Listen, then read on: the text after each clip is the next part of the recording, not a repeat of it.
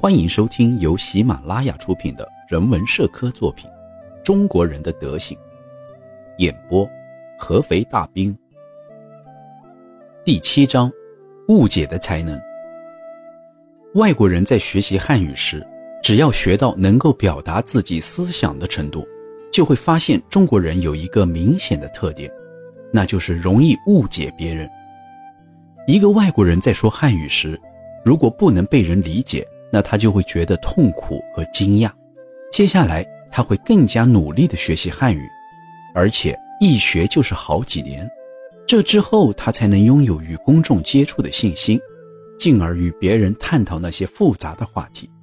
如果对方从未接触过外国人，那么他在用汉语与对方交谈时会觉得非常痛苦，因为对方明显听不懂，也不愿意听懂他的话。他在说话的时候。对方根本不注意，也不愿意注意他在说什么，只会用“我听不懂你在说什么”这句话来打断他。说这话的时候，对方满脸都是优越感和笑容，好像眼前的这位外国人只是一位试图好好说话的聋哑人。除此之外，对方好像还在说：“你的话有谁能听懂呢？你无法生来就会说汉语，虽然有些不幸。”但也怪不得你，不过你还是要接受这一现实啊！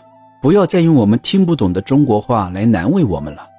遇到这种情况，这名外国人再也无法平心静气了，就气愤地说：“那你现在听得懂我在说什么吗？”对方依然回答：“不，听不懂。”还有一种情况是，中国人即便听清了外国人所说的汉语，却因为没有注意某些细节。而无法完全弄清楚外国人的意思，就拿在中国的外国人这个词来说吧，如果有在这一条件下，有条件的基于这种理解等大量词语的支持，它能表示许多意象，可是这些词语对中国人来说却是多余的，而不像外国人那样认为他们很有必要用。另外，外国人习惯了使用并重视时态。可是中国人却不一样，中国人最注意的问题是防止在钱方面发生纠纷。在中国人看来，掏钱买东西对外国人来说就像军需物资一样不可少，甚至是外国人的主要职责。这种情形可以用一句“将来完成时”来概括：你将在干完活之后拿到钱。可是汉语里不存在任何时态。又哪儿来将来完成时呢？中国人说起话来很简单，那就是干活拿钱，他们心里只有钱，而没有时态这个概念。所以外国人一旦请中国人帮忙做事，中国人就希望立刻拿到钱，好去填饱肚子。言外之意，好像是他们只有帮外国人做事才会有饭吃。所以我们有必要反复提醒大家，在中国做生意时。一定不要在钱方面发生纠纷，把钱给谁、给多少、给的是银锭子还是铜钱等一般不易说明的细节，都要说得一清二楚。如果给的是银锭子，还要说明成色和重量；如果给的是铜钱，还要说明每串铜钱是由多少个铜钱串成的。在与建筑商、经销商或船主签合约时，必须事先把对方的职责。双方要履行的条款等都说得明确而又具体，不然的话事情会非常麻烦。在中国，人们对自作自受已经习以为常。一个外国人要去某地，就雇了一位中国车夫，可是后来对方却拒绝像事先说好的那样把雇主送到目的地。这时的车夫就像他那匹骡子一样固执。那匹骡子正舒服地躺在泥泞的道路上歇息，任凭车夫怎么用力拿鞭子抽打它，它也不愿意起来。最后，车夫累得精疲力竭，骡子依然没有起来，好像车夫刚才鞭打它只是在给它挠痒。这一幕让我们想起了英国批评家德昆西对中国人的评价：像骡子一样固执。这一评价真是尖刻啊！实际上，中国人并不像骡子，因为骡子会一直固执到底，可是车夫则不然。一路上，车夫公然反抗雇主，雇主警告他说：“如果他再不听话，那就别想得到买酒钱。”车夫并没有把雇主的警告放在心上，还说他根本看不上那些钱。可是到了目的地，他却拜倒在地，恳求雇主给他钱。所以，旅行者在雇佣车夫或船夫时，要慎重地立个字据，免得将来有什么麻烦。中国人在处事方面很谨慎，这一点有“有言在先”这句名言为证。可是事实并非如此。比如，即便你用心立了字据，将来还是有可能产生纠纷。在发生这种情况时，外国人发现其中的原因有很多，其中一个重要原因还是钱。目不识丁的苦工能够通过误解占据优势。受过教育的知识分子也是几乎一样。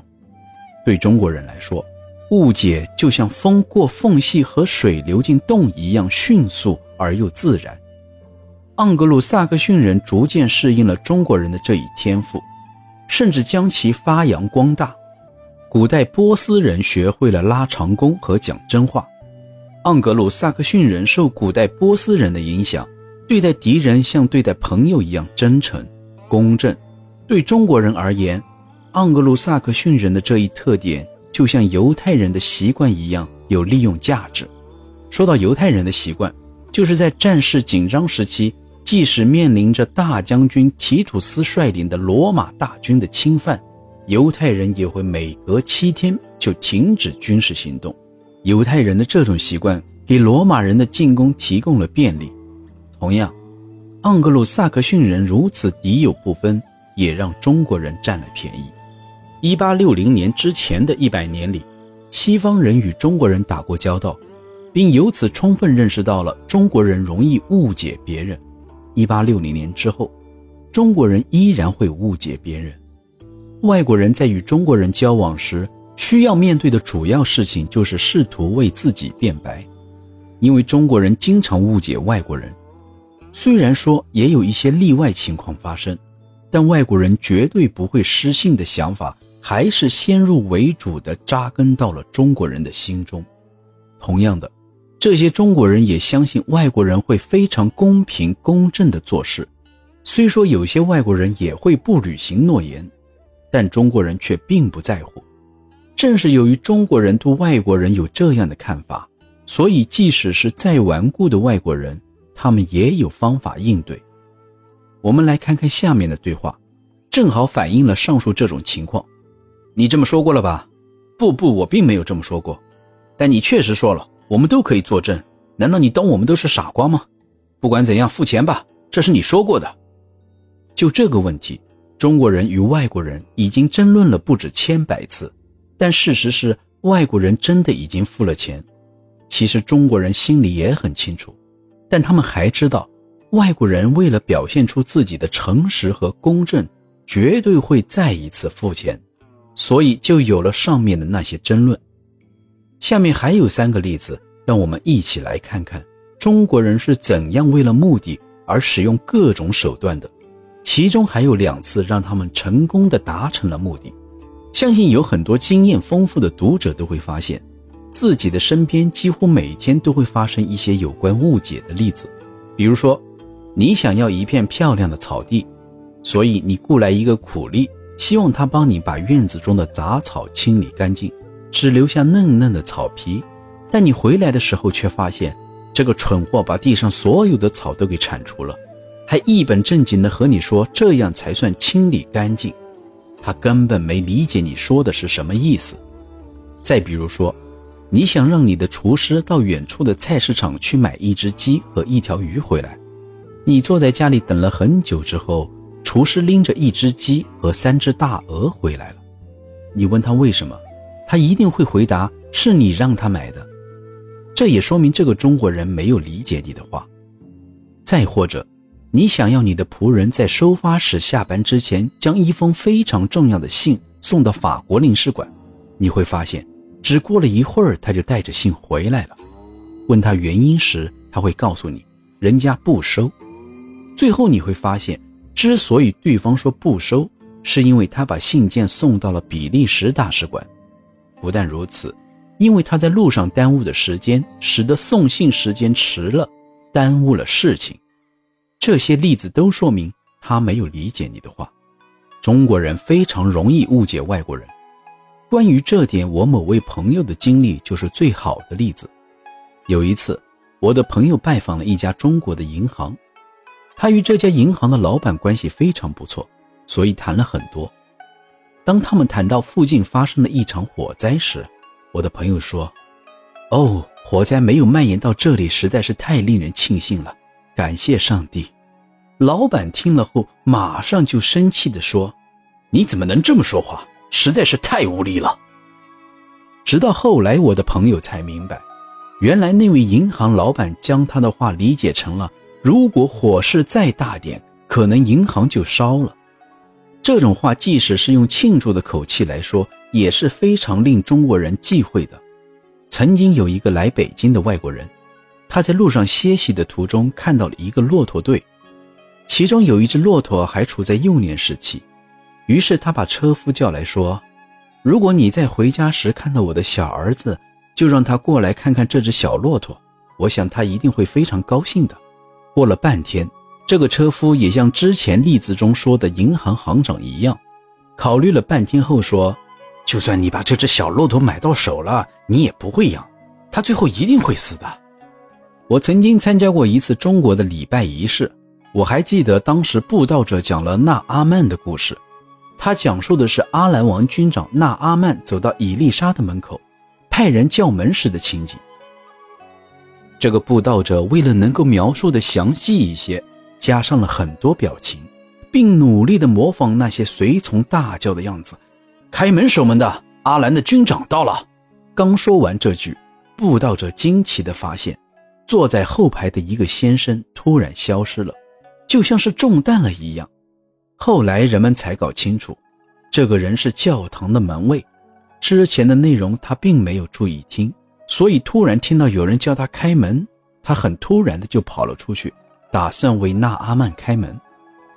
同上面所讲的例子一样，在中国谋生的一位传教士也被这样误解了。当时他为了让听众记忆深刻一些。用幻灯机放映出一个非常大的寄生虫，当这个寄生虫被成功的放大至一条鳄鱼那么长时，一位听众悄悄地对一旁的人说：“看，外国的狮子有这么大。”本集内容演播完毕，感谢您的聆听。方便的话，给一波点赞加评论，点赞越多，您福气越多；评论越多，您的钞票也越来越多。